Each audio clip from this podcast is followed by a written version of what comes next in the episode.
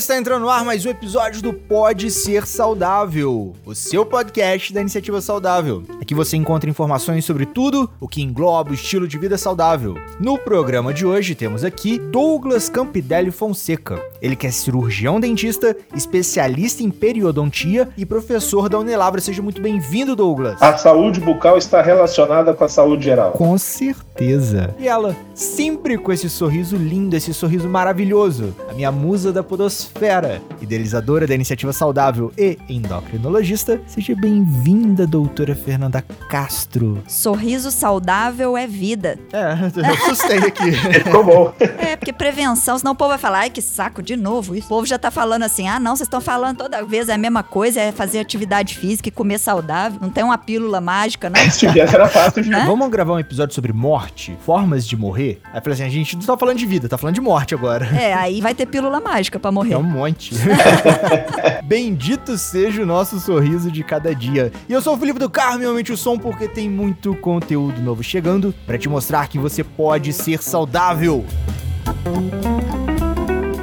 Então vamos lá. No nosso papo saudável de hoje, a gente vai conversar sobre os segredos por trás de um belo sorriso. Agora, como todo mundo tá usando máscara, né? A população tem que tampar o seu sorriso para se proteger do coronavírus, principalmente ao sair na rua. Muitas pessoas não estão mais contagiando outras pessoas com seu sorriso bonito, né, doutora Fernanda Castro? Por isso que eu gosto mais do atendimento por vídeo, entendeu? Que eu posso continuar mostrando o meu sorriso.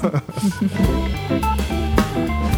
Mas primeiro, senhores ouvintes, estamos chegando ao episódio 50. Sim, graças a você que nos prestigia com a sua audiência. Já passamos das 30 horas de conteúdo em formato de podcast. Já são mais de 80 episódios, inúmeros vídeos no IGTV, mais de 600 posts. Eu já perdi a conta de quantas lives a doutora Fernanda já fez. E, inclusive, a última informação que eu tenho lá do início do ano, lá para meados de março, é que teríamos passado das 18 mil ouvintes. Tudo isso graças a você, que curte, compartilha e nos segue nas plataformas. Mas analisando todos esses números, a gente percebeu que existem muitos ouvintes que nos escutam frequentemente, mas não nos seguem nas plataformas de podcast ou que não ativam aquele sininho de notificação. Dessa maneira, não fica sabendo das novidades da iniciativa saudável e do endocrinologia inteligente. Então vai lá, é só você seguir a gente nos aplicativos de podcast e nas redes sociais, dar aquelas cinco estrelinhas e nos recomendar. Vai lá, não custa nada, é rapidinho tem iniciativa. Ajude a mais pessoas a escutarem esse trabalho tão saudável.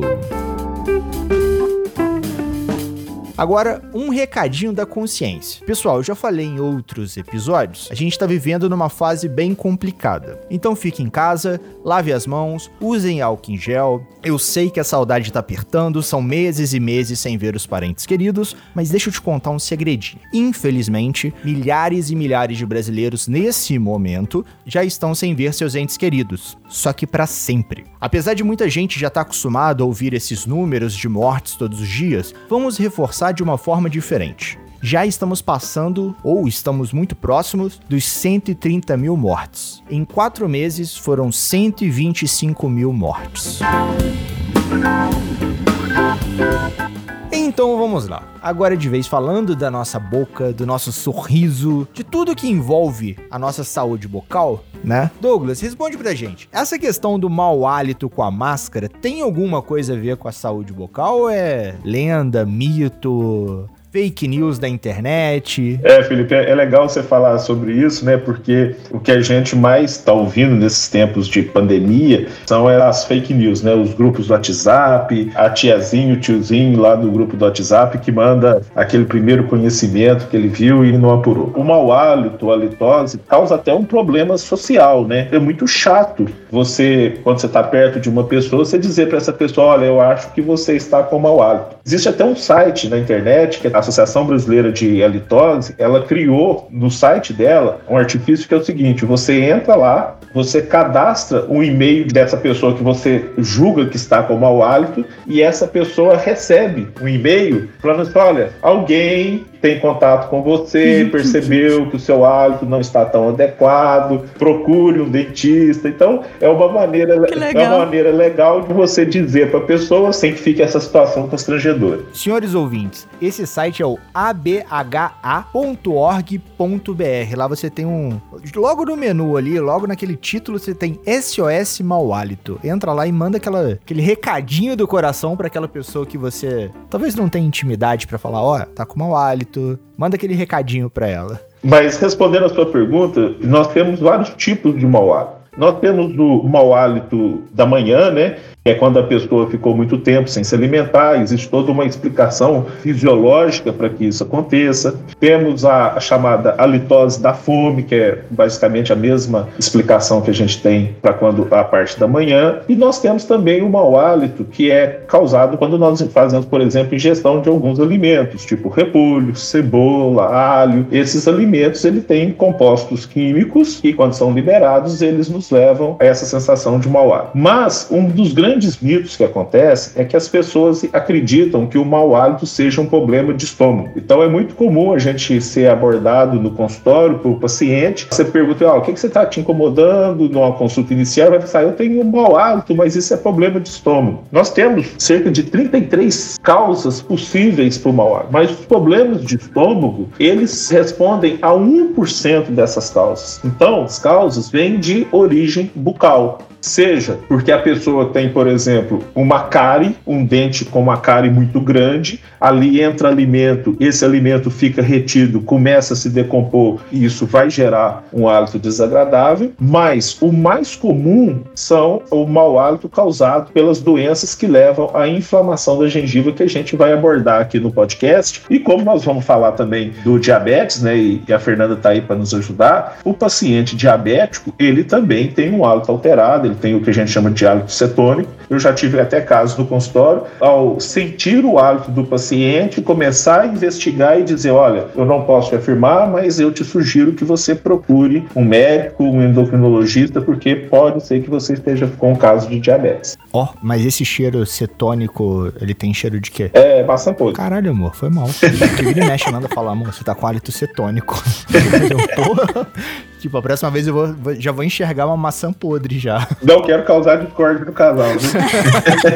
Mas é porque, assim, o, o cheiro confunde muito também, né? Assim, pelo menos pro meu sentido, né? Assim, pro meu olfato. O cheiro de acetose gerada por muito tempo sem se alimentar pode ser o mesmo cheiro do, do diabetes, né? gerado né? por uma pessoa que tá com cetoacidose, né? Que tá com diabetes descompensado, que tá quebrando músculo, quebrando gordura para produzir glicose glicose. Então, assim, só o hálito, né? Não dá pra gente dizer que a pessoa tem diabetes ou se tá descompensado ou se ela tá muito tempo sem comer, né? Então, assim, para mim eu chamo do mesmo nome, né? Então, só por isso, viu? É porque do ponto de vista fisiológico, o processo é o mesmo. Sim, se a sim. pessoa tá muito tempo sem comer, ela começa a quebrar glicogênio, né, para gerar energia e aí é, é a mesma é, coisa. depois o glicogênio começa a quebrar gordura, começa a quebrar músculo, então é o mesmo processo de uma pessoa que tá descompensada descompensada do diabetes. É. E eu já fico muito tempo sem comer também, né? Eu explico pros pacientes que é igualzinho conta bancária. Você acordou, não tomou um café, começou a gastar energia igualzinho sua conta bancária. Você começou a gastar demais, começou a, a ter mais gasto do que entrada, você entra no vermelho. E quando você entra no vermelho, vai ter quebra de glicogênio e vai gerar esse mau hábito. E não necessariamente o senhor vai emagrecer, senhor ouvinte, né? Fica aqui aquela ressalva, né? Não vou tomar Sim. café da manhã porque eu vou tô de dieta. É. Vou ficar 20 20 horas sem comer. Exatamente. Ai, ai. Nanda fica até com preguiça de um negócio desse. Uhum. e, inclusive, isso pode fazer mal para a saúde bucal de maneira geral, você ficar muito tempo sem comer. Eu sempre dou o um exemplo também, o paciente quando vai pra gente no consultório, ele não destaca a boca do corpo, deixa lá e depois passa para pegar, né? Igualzinho quando a gente tem um problema, por exemplo, no computador, que você deixa e depois você volta para pegar. E a Fernanda também nunca recebeu ninguém sem cabeça, né, Fernanda, no consultório. Então, é um todo. O, o todo tá junto. É. Em relação à parte de alimentação e problemas em dente, aí a gente pode entrar pelo lado da cárie, né? A gente hoje entende a cárie como uma doença, então a gente fala doença cárie, e ela está relacionada com vários fatores. Presença de micro-organismos, que a gente já tem na boca, né? De bactérias, consumo de açúcar, fatores socioeconômicos, a falta da higienização, e tudo isso vai levar ao cenário que leva a uma cárie no dente. E tem alguma predisposição genética ou familiar para cárie? Ou de idade, tipo tipo, crianças e adolescentes desenvolvem mais cárie? Ou isso é só pela bactéria que está presente na boca mesmo? Ó, não existe uma herança genética, né? Tipo assim, o seu pai tinha muita cárie e você vai ter muita cárie. Isso não acontece. O que acontece, você pode ter a presença de mais micro-organismos mais relacionados com a cárie. Mas o que a gente entende, numa visão ampla, é as questões sociocomportamentais. Então, os trabalhos científicos mostram que população de baixa renda, ela por dificuldade de acesso, por dificuldade de acesso à informação, dificuldade de acesso ao profissional, essas pessoas vão ter uma tendência a ter mais cárie, né? Mas até onde vão meus conhecimentos em relação à cárie, não existe nenhum tipo de predisposição genética para que isso aconteça. E para evitar então a cárie e até para manter a saúde da boca como um todo, né? Essa parte de orientação que a gente dá, né? De escovar os dentes sempre que comer alguma coisa, principalmente quando comer algum alimento ou bebida com açúcar. Isso aí ajuda muito, né, Douglas? Sem dúvida. E uma coisa que é interessante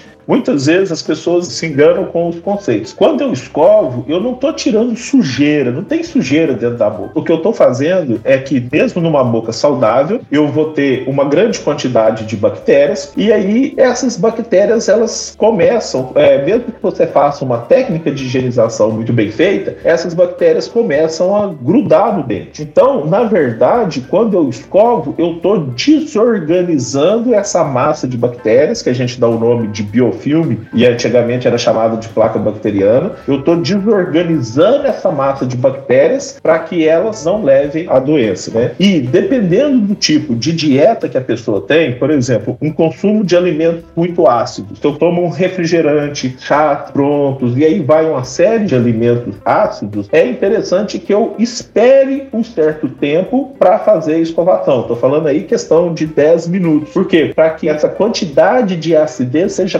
controlada na boca para que depois eu faça a escovação. Porque se eu não fizer isso, eu posso estar causando um dano ao dente, levando a uma maior desmineralização da superfície do dente. É como se o processo do dente se dissolver, vamos dizer assim. Perde o esmalte do dente, é isso? Isso, é o esmalte e pode chegar até em dentina também, dependendo do grau. Será que é por isso, então, que as mulheres que têm transtornos alimentares, que provocam muito vômito e normalmente é escondido, então em seguida já escova o dente? Será que é por isso que tem tanta lesão dentária? Ou, ou é o próprio ácido do estômago que é diferente dos ácidos que a gente consome? É a união das duas coisas, Fernando. Muito interessante você fazer essa colocação, porque hoje a gente tem uma grande área de pesquisa né, dentro da odontologia que a gente chama de lesões cervicais não cariosas, né? São lesões nos dentes que não são causadas por cárie. E uma das causas dessas lesões é exatamente esse exemplo que você deu das pessoas com bulimia, com esses distúrbios relacionados à alimentação, né? E pode levar, sim, a maior incidência desse tipo de lesão. Interessante. E junto com os dentes, essas bactérias vão acabar gerando uma inflamação na gengiva também, né? É, para a gente entender um pouquinho, a primeira coisa é a gente pensar o que, que é a situação de normalidade. Quem está nos ouvindo aí, for para frente do espelho, levanta o lábio, puxa o lábio, puxa a bochecha, o que se movimentar não é gengiva, é mucosa. E o que não movimentar é a gengiva. Então, num raciocínio normal, numa situação de normalidade, a gengiva ela tem algumas características. Primeira coisa, a cor dela. A gengiva saudável, ela é sempre cor de rosa. Então, a gengiva normal, ela não é vermelha, igual muitas pessoas imaginam. E uma característica importantíssima: a gengiva normal não tem sangramento. Se a pessoa está escovando os dentes e está saindo sangue na hora que ela escova, já é sinal de doença. E quando passa fio dental? Também é sinal de doença, a menos que você esteja fazendo um uso do fio dental com muita força. Se você não está colocando força, está passando o fio dental de uma forma correta e está saindo sangue, ali tem inflamação. E uma coisa que é importante a gente falar da gengiva é que quando se pensa em estética, as pessoas pensam sempre no padrão dentes brancos, dentes alinhados. A máxima que eu digo é o seguinte: não existe quadro bonito com moldura feia. Se a pessoa preocupa-se com os dentes, mas se ela esquecer que a moldura do quadro é a gengiva, pode fazer o trabalho estético que for, pode gastar o dinheiro que for, que o resultado vai ser horrível. A gengiva ela tem a função de preencher o espaço que está entre os dentes. Então, quando isso não acontece, por mais que eu tenha feito próteses bonitas ou clareamentos, o resultado estético não vai ser interessante. Não, eu tô vendo aqui que a periodontite, que é essa inflamação da gengiva, é uma forma de doença, né? Que é a, a sexta doença que mais acontece no mundo, Uhum. acometendo 11% da população mundial. Eu não sabia que era tão prevalente assim. Isso. Caramba. Mas é muito interessante isso que você está falando, Fernanda, porque as pessoas tendem a frisar muito, ah, vamos ver como é que está o estado de saúde da população. E aí focava-se a quantidade de dentes e de cárie, né? Quando foi em 2010, começou-se a avaliar também se as pessoas tinham muito problema de gengiva ou não e quanto que era isso. E é extremamente interessante. Quando você pega crianças, crianças geralmente não têm muita doença periodontal. E quando tem é muito grave. Adolescentes não têm. Quando chega na população adulta, começa a aparecer os sinais de doença, né? E quando você chega na população mais idosa, esses parâmetros eles caem absurdamente. Mas por que que eles caem? Perdeu os dentes. Exatamente. Infelizmente, não é porque a população idosa melhora, é porque perdeu os dentes. Então, a periodontite, que é a causa dessa perda dos dentes, junto com a cárie, elas são as duas maiores causas de perda de dentes na população adulta mundial. E quem tem mais de 40 anos ou diabetes tem uma chance muito maior de ter periodontite. né? É. E essa periodontite vai destruindo toda a estrutura que segura o dente, né? Não só essa parte que a gente considera como se fosse uma pele mais durinha, né? Mas também o osso, né? Toda essa estrutura que sustenta o dente. É né? isso aí. Por mais que a pessoa faça uma escovação muito bem feita, gaste muito tempo na frente do espelho, faça com cuidado, use o fio dental entre os dentes, meia hora depois começa esse processo que eu já falei anteriormente e agora eu vou tentar explicar de uma forma melhor. A nossa boca é cheia de bactérias e essas bactérias elas começam a grudar nos dentes. Que, que a gente tem muitas doenças como gengivite, periodontite, essas inflamações? É porque a técnica de escovação que a pessoa está fazendo não é correta. Entre a gengiva e o dente, a gente tem um espaço que a gente chama de sulco gengival, que é como se fosse um, um belo um esconderijo aonde as bactérias entram e muitas vezes as pessoas fazem uma técnica que não limpa aquela região. Então o que, que vai acontecendo? A presença de bactérias ali, o nosso organismo começa a dizer o seguinte: opa, não era para ter essas bactérias aqui, então eu tenho que me defender delas. E como mecanismo de defesa, começa uma reação, uma inflamação. E essa inflamação, nas fases iniciais, ela é restrita à gengiva. Tem um estudo clássico que mostra se você ficar 20 dias sem escovar uma região, é, você não está levando a escova naquela região, você não está levando o fio dental naquela região, depois de 21 dias, eu já tenho sinais visíveis de inflamação da gengiva. Acho que muita gente aí nessa pandemia deve ter ficado uns 21 dias sem escovar dente aí. Tipo, ah, não vou ter que sair, não vou ter que conversar com ninguém máscara, diferente, né? É. Ou então, se eu for sair, vou sair de máscara. É. Vou poder ficar sem escovar dente. Principalmente adolescentes, né? Não tô beijando ninguém. É, não tô pegando ninguém, como eles dizem, né? E adolescente é mais difícil, porque assim, você não ficar em cima, não vai escovar, não. Mas aí, quando eu tenho a gengivite, eu tenho alguns sinais que são característicos. Primeiro, na gengivite, eu já tenho uma mudança de cor da gengiva. A gengiva que estava cor de rosa, ela passa a ficar vermelha. Um outro fator característico é sangramento. Pode ser um sangramento na hora que você escova, pode ser na hora que você passa um fio dental e pode ser até um sangramento ao morder, por exemplo, um alimento mais duro, como maçã, uma goiaba, uma pera. Mas na fase de gengivite, eu tenho ainda uma inflamação que está restrita à gengiva. Esses casos de gengivite eles são tratados só com o ensino de uma técnica correta de escovação e de uso de fio dental ou de outros produtos para fazer a limpeza no meio dos dentes. Muitas vezes só com isso você consegue. Agora, é igual a questão do diabetes, é controle, que é o grande problema que eu sei todos os endocrinologistas e todos os médicos enfrentam, que é a pessoa querer fazer, né? Porque é igualzinho o paciente vai lá no seu consultório. Se você passa medicação, aconselhamento de dieta, tudo, fazer o exercício físico. Se ele não fizer, você não, não vai ter resultado, né? É, se o paciente não engoliu o comprimido, o remédio também não vai fazer efeito. Realmente ele tem que fazer a parte dele. Se ele não faz atividade física que você prescreveu, se ele não controla a alimentação, não vai ter resultado. Aqui, na gengivite e na periodontite, a situação é a mesma. É necessário que a pessoa tenha o cuidado de escovar na técnica que a gente prescreveu e o que é muito comum, né? E muitas vezes a pessoa se assusta, olha, minha gengiva tá saindo sangue. Vai lá no dentista, a pessoa faz, opa, beleza, ficou ótimo. Minha gengiva parou de sair sangue. Aí, para. para. Aí vai voltar tudo de novo, né? É, é igualzinho o efeito sanfona de quem faz dieta, emagrece e depois volta. É, não, e isso é por conta de não fazer as orientações do mesmo jeito, né? Não é por conta é. de parar de usar remédio, ou porque o remédio, depois que para, engorda. Não, é porque a pessoa volta a fazer o que fazia antes de começar o processo de emagrecimento. O remédio muitas vezes é só uma espécie de um apoio, de um suporte, de uma bengala que o paciente vai ter ali um estímulo talvez externo para ele executar as ações que ele precisaria executar, Sim. né? E por exemplo, o Douglas, tem alguma escova de dente que seja mais apropriada para quem tem essa inflamação na gengiva, uma pasta de dente, um enxaguante bucal, alguma coisa específica?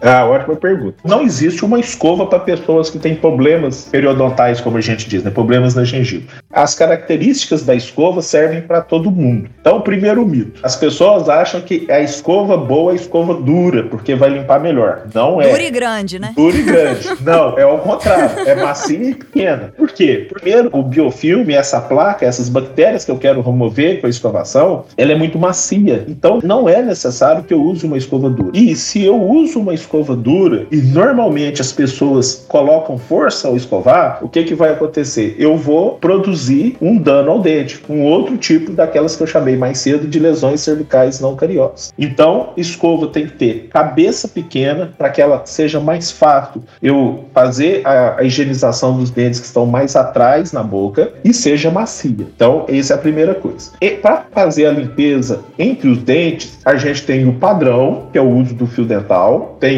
o jeito certo de enrolar o fio dental, tem os dedos certos de enrolar o fio dental, tem a forma correta da gente posicionar o fio dental no dente, fazendo uma forma de um C, de abraçando o dente. Então o fio dental é muito usado. Abraçado um lado, depois abraçado outro, né? E puxando para frente. Isso? Isso. Puxando pode ser para cima também, aí não faz tanta diferença. Aí tem aquela questão, o que, que é mais certo? Se é passar o fio dental, usar o fio dental primeiro e escovar ou escovar e passar o fio dental? Na verdade, as duas coisas vão resultar da mesma forma. A ordem ordem dos fatores aí não vai alterar o resultado, tá? Eu tenho uma amiga que é filha de dentista, né? Na escola, a gente ficava numa luta, porque ela tinha uma mania de escovar dente, que tipo, enquanto todo mundo queria brincar no recreio, ela tinha que ir pro banheiro escovar dente.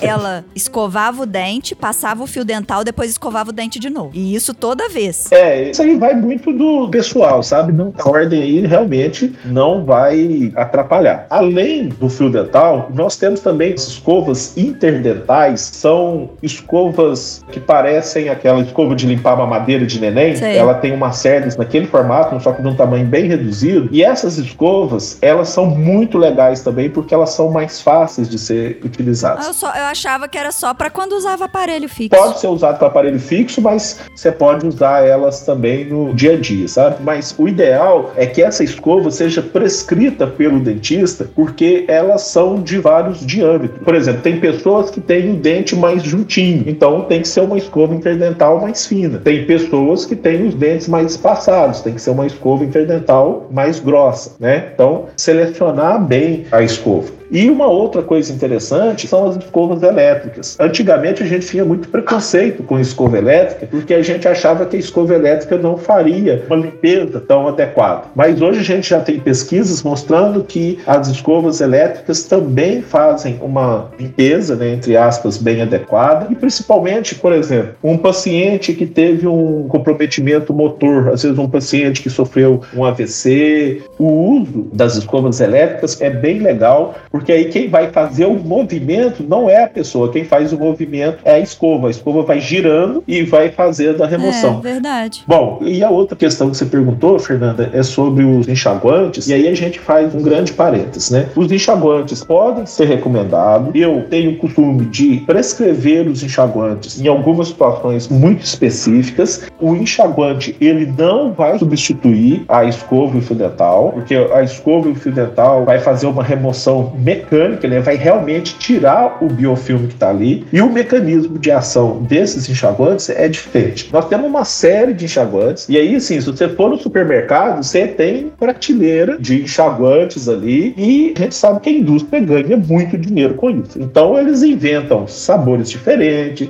nomes diferentes para branquear. Então, assim, essa questão do branqueamento não acontece. Agora, ah, mas então eu posso usar no dia a dia? Eu prefiro que as pessoas usem só escova convencional, fio dental ou outras E a pasta de dente? Bom, a pasta de dente, sim, a pasta de dente é importante e principalmente porque hoje no Brasil, por lei, todas as pastas de dentes têm que ter flúor. Ela tem que ter uma quantidade de flúor. Então, até aquela situação que para crianças não era tão recomendado com flúor por causa da criança engolir, isso hoje já começa a ser questionado. É lógico que eu não posso lotar a escova de pasta de dente. Não é a quantidade que vai fazer o efeito, é o produto que está ali. Então, é escolher uma pasta de dente que não seja muito abrasiva, não cair nessa pegadinha de achar que vai clarear, que ela não vai clarear. É, tem uma outra pegadinha também, surgiu agora uma pasta de dente com carvão ativado. Não sei se, se vocês viram isso. Aí, esses dias eu estava assistindo uma live e eu achei sensacional. Perguntaram para a professora lá, uma, grande professora pesquisadora da USP, o que, é que ela achava do carvão nas pastas de dente. Ela falou assim: ó, carvão é ótimo para você pôr na churrasqueira e fazer churrasco.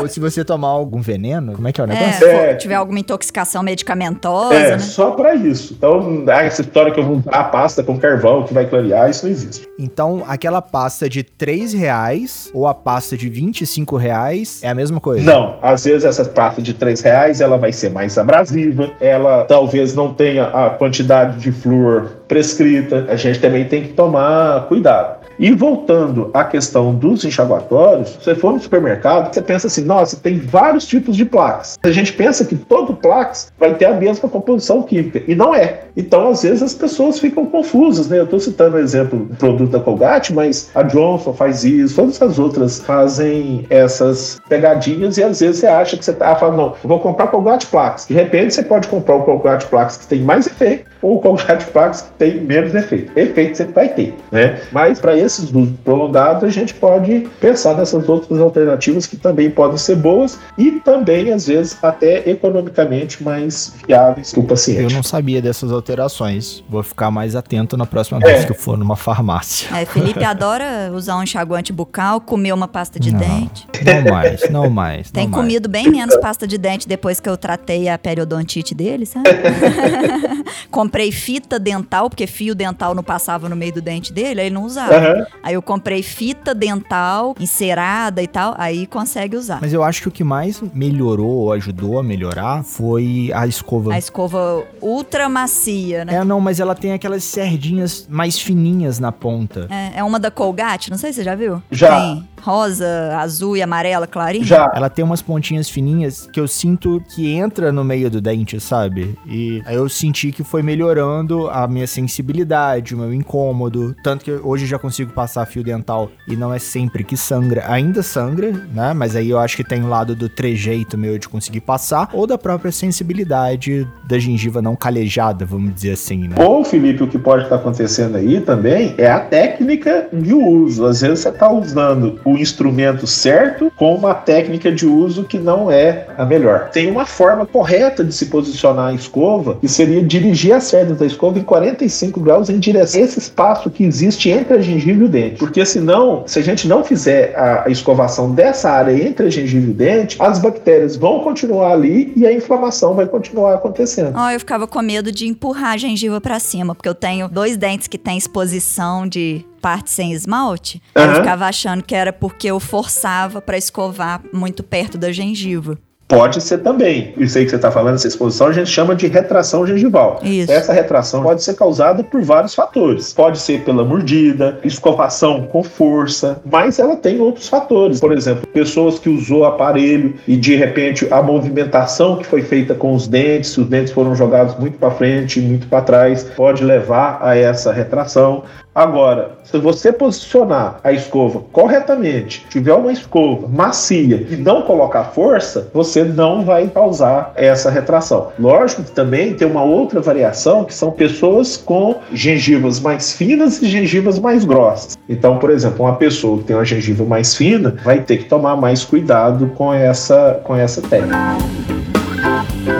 E como que funciona a periodontite, né? Vamos voltar ali, vamos, vamos falar dessa inflamação que muitas vezes a gente dá aquela desconsiderada ou nem sabe que tem, vai descobrir quando vai no dentista, uma vez na vida, outra na morte, né? Tem um monte de gente que faz isso, infelizmente, né? Como que funciona a periodontite? Que que... Então, a periodontite, ela é uma evolução da gengivite. Então, voltando lá, a pessoa tinha uma gengiva normal, não fez uma técnica de escovação, as bactérias ficaram ali entre a gengiva e o dente, desenvolveu uma gengivite. Se essa gengivite for tratada, né, às vezes com técnica de escovação, com o uso de fio dental ou, de outro, ou das soluções químicas, a gente pode resolver. Mas o que mais acontece é que as pessoas, às vezes, por desconhecimento, ela fala assim: ah, mas é só um sangramentozinho aqui, isso aqui não é nada, esquece no nosso dia a dia, e ela vai deixando aquilo acontecer. Então, numa velocidade muito lenta, essa inflamação que estava restrita à gengiva, ela começa a atingir as estruturas que dão suporte ao dente. O nosso dente fica firme na boca porque ele está todo envolvido por osso, né? Uhum. E aí, à medida que essa inflamação vai acontecendo, ela vai levando a uma destruição desse osso. A gente chama tecnicamente de uma reabsorção óssea. E essa reabsorção, ela vai caminhando muito muito lenta. Como essa doença é uma inflamação crônica, isso quer dizer o seguinte, que ela não vai ter dor. Então ninguém sente dor por ter problema de gengiva, exceto alguns problemas muito específicos, os abscessos, outros tipos de doença. Mas a gengivite periodontite não causa dor, porque ela vai acontecendo muito devagar. Então, à medida que esse problema vai acontecendo, a pessoa vai tendo essa perda de osso e muitas vezes a pessoa não sente que essa perda está acontecendo. Como que ela vai perceber isso? Ela vai perceber quando o dente começa a ter uma certa mobilidade. Por que, que o dente fica móvel? Por que, por que, que o dente fica bambo? Porque já não tem mais o osso dando tentação.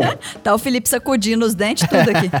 Vão garantir, né? Não tem nenhum com mobilidade aí não, né, Felipe? Eu ia perguntar quanto de mobilidade tem que ter. não, e na família do Felipe os homens perdem cabelo e dente cedo. O cabelo já foi, agora o dente acho que a gente tá conseguindo segurar. O dente a gente dá jeito pra ele, né, Fernando? É, ué. Mas aí, o que que acontece? Tem casos e o paciente está com o dente tão bambo igual um dente de leite de criança nessa situação. Mas quais são as características da periodontite? Bom, a periodontite também vai ter sangramento, a periodontite também vai ficar com a gengiva vermelha, mas, dependendo do grau de periodontite e dependendo da mordida da pessoa, que a gente fala de oclusão, esses dentes podem mudar de posição. Tem pacientes que os dentes ficam muito para frente, os dentes da frente, eles ficam mais para frente ainda, vai abrindo espaço entre os dentes, vai meio que fazendo uma bagunça ali na mordida desse paciente. Entendi. Agora, igualzinho eu dei o exemplo que não existe boca sem corpo e corpo sem boca, os dois fatores hoje que são muito bem comprovados chamam-se tabagismo e o diabetes. O tabagismo atrapalha o paciente como um todo, então não é só o efeito do cigarro na boca. Um paciente com problema de gengiva que fuma e outro que não fuma, se os casos forem iguais, no paciente que é fumante, esse problema de gengiva vai acelerado. Então, aquele processo que eu falei da reabsorção do osso, que acontece devagarzinho, no paciente fumante, por mais tempo que ela fuma, mais rápido vão ser os problemas que a pessoa tem. Provavelmente pela reação inflamatória, né, que causa. Uma coisa que é comum ao diabetes e ao tabagismo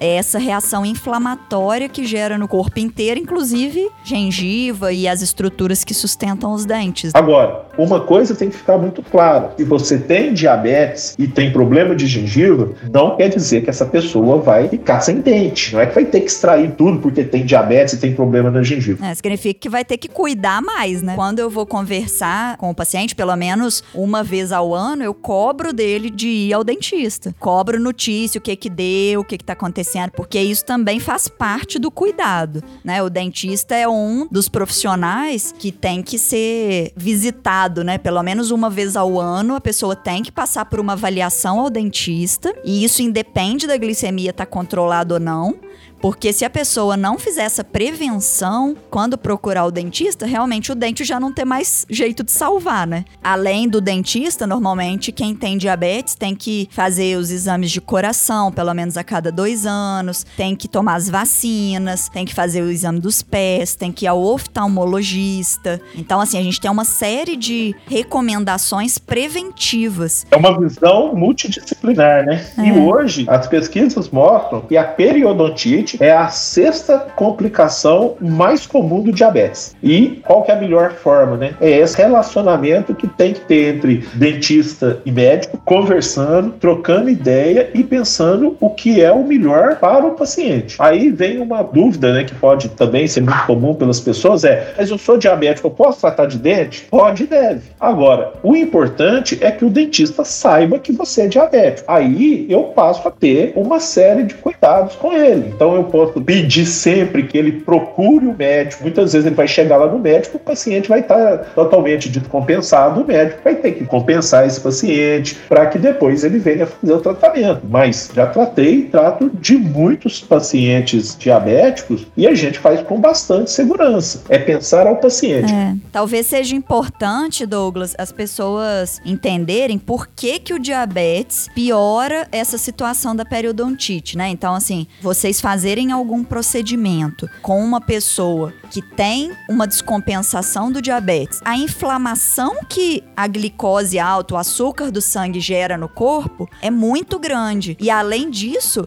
essa diabetes descompensada acaba dificultando as correções de imunidade. Então, por exemplo, se tem uma bactéria ali mais forte em volta do dente e você fez uma cirurgia, essa bactéria pode entrar na corrente sanguínea e pelo diabetes estar descompensado, o corpo não consegue reagir da melhor forma e essa infecção acaba ficando muito grave. Então é por isso que a gente fica, né, insistindo com o paciente que ele tem que controlar o diabetes antes de fazer algum procedimento, principalmente cirúrgico, né? Ou que vá ter ali contato da boca com sangue, né? É isso mesmo. Por outro lado, pacientes que controlam, um diabético que controla, que faz o acompanhamento com o médico, com o dentista, ele passa a ser um paciente normal. E aquela progressão que acontece, que eu falei que é rápida no paciente diabético, é no diabético não controlado. No paciente controlado, essa doença não vai progredir, vai progredir numa velocidade muito baixa, sabe? E como que é feito o tratamento tratamento da periodontite? Primeiro, é instruir o paciente na forma de, de escovação, no uso de fio dental. E assim, inflamação é um mecanismo de defesa do organismo. E eu só resolvo uma inflamação se eu trato a causa. Então não adianta eu fazer procedimentos se eu não ensinar os pacientes a escovar, a usar o fio dental e as, as outras escovas. Basicamente, depois a gente parte com um procedimento que a gente chama de raspagem, que é uma limpeza que a gente faz na raiz do dente. Hoje é um procedimento feito feito com anestesia local, praticamente depois o paciente não tem dor depois que é feito, é um procedimento bem tranquilo de ser realizado. Mas isso é de, li, tipo limpeza de tártaro, não, né? É, é tipo a limpeza, porque na verdade, o que, é o tártaro? O tártaro é essa massa de bactérias, esse biofilme, essa placa que eu falei, que por ação de cálcio e fósforo presente na saliva, ele endurece. E o tártaro, ele não causa inflamação. O que causa inflamação é porque o tártaro é uma superfície áspera e sobre essa superfície áspera, vai ter a, a presença de bactérias, tá?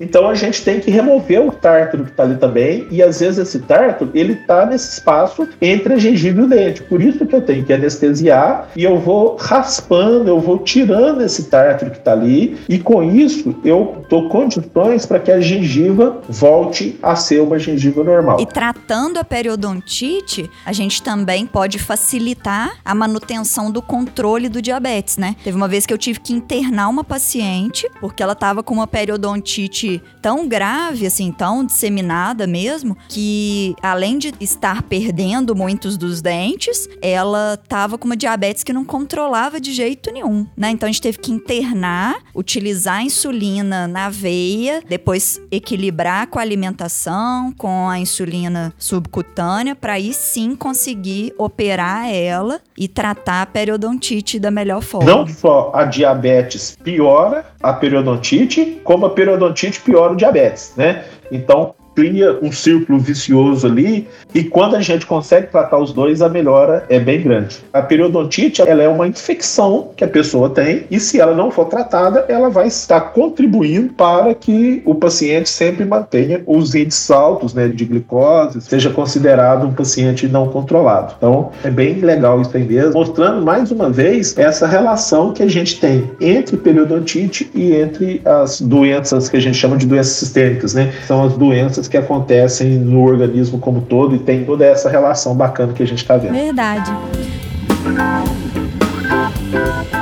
E estamos chegando ao final de mais um episódio do Pode Ser Saudável. E no programa de hoje a gente conversou sobre a saúde dos nossos sorrisos, da nossa boca, da nossa saúde bucal. Descobrimos que a periodontite também é uma doença silenciosa. Eu acho que de doença silenciosa a maioria dos nossos ouvintes aqui já está careca de saber, já escutou horas e horas de conteúdo, né, minha musa? E qual seria a sua mensagem final para os nossos ouvintes, Douglas? O que, você deixa de recadinho sorridente para os nossos ouvintes? Não vai ser do coração hoje, não, vai ser sorridente. Recadinho sorridente é bem legal, viu, Felipe?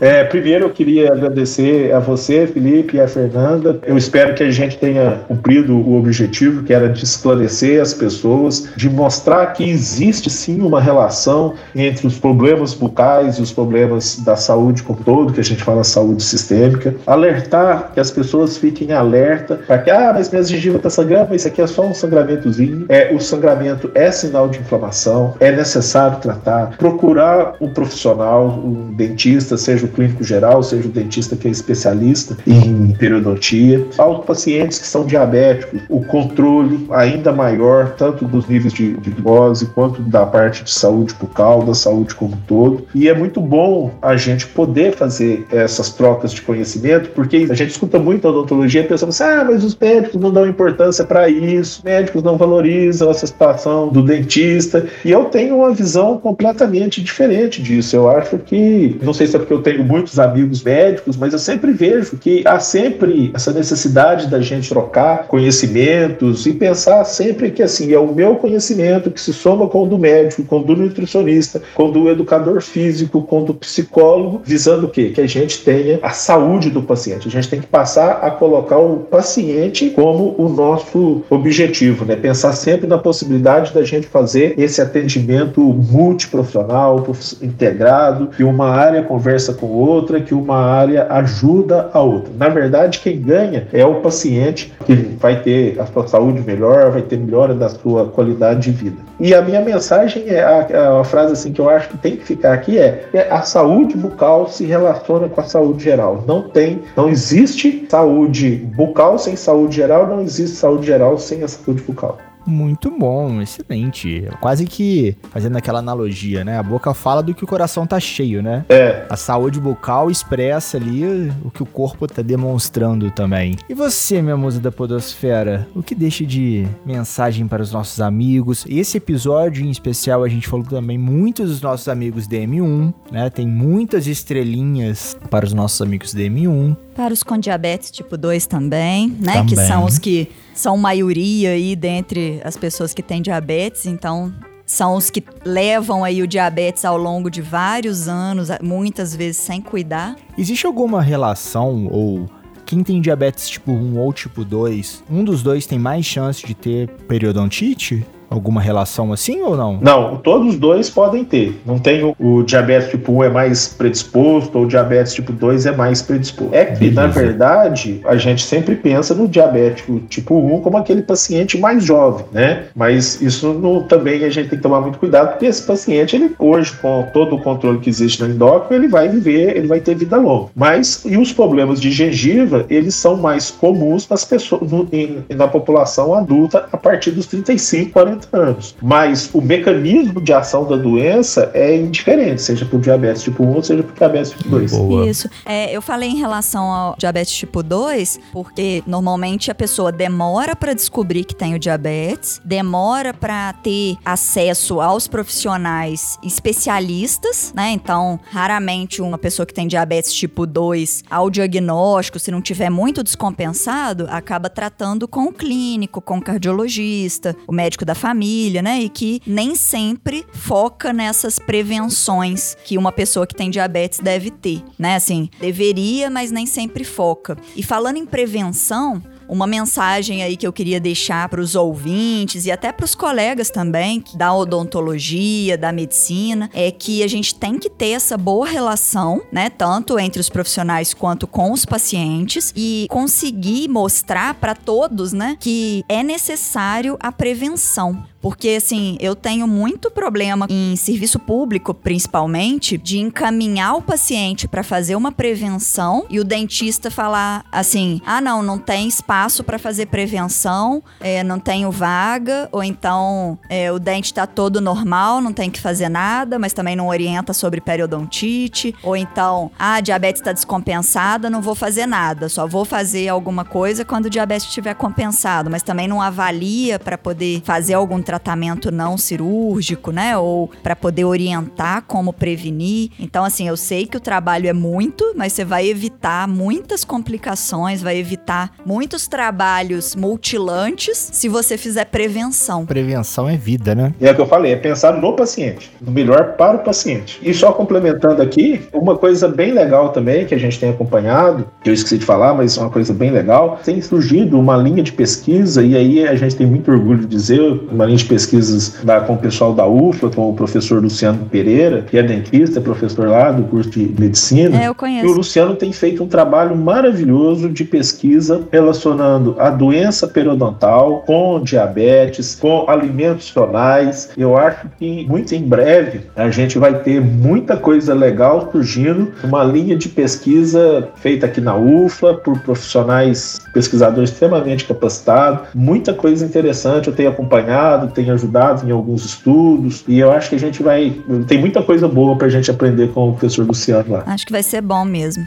E a minha mensagem final é sempre aquela velha máxima. Sigam as nossas redes sociais, iniciativasaudável.com, curtam e compartilhem todos os nossos episódios. Muitos novos estão vindo. Agora todos os nossos episódios estão no YouTube. Então se você tem aquela tia, aquele tio, aquele amigo que ainda não conhece o universo dos podcasts e não sabe onde escutar, você pode mandar o link do YouTube para eles. Ou se já conhece, manda o link das plataformas de podcast, Spotify, Deezer, Apple Podcast ou outro agregador da sua preferência. E lembre-se sempre, você também pode ser saudável. E no mais, aquele abraço.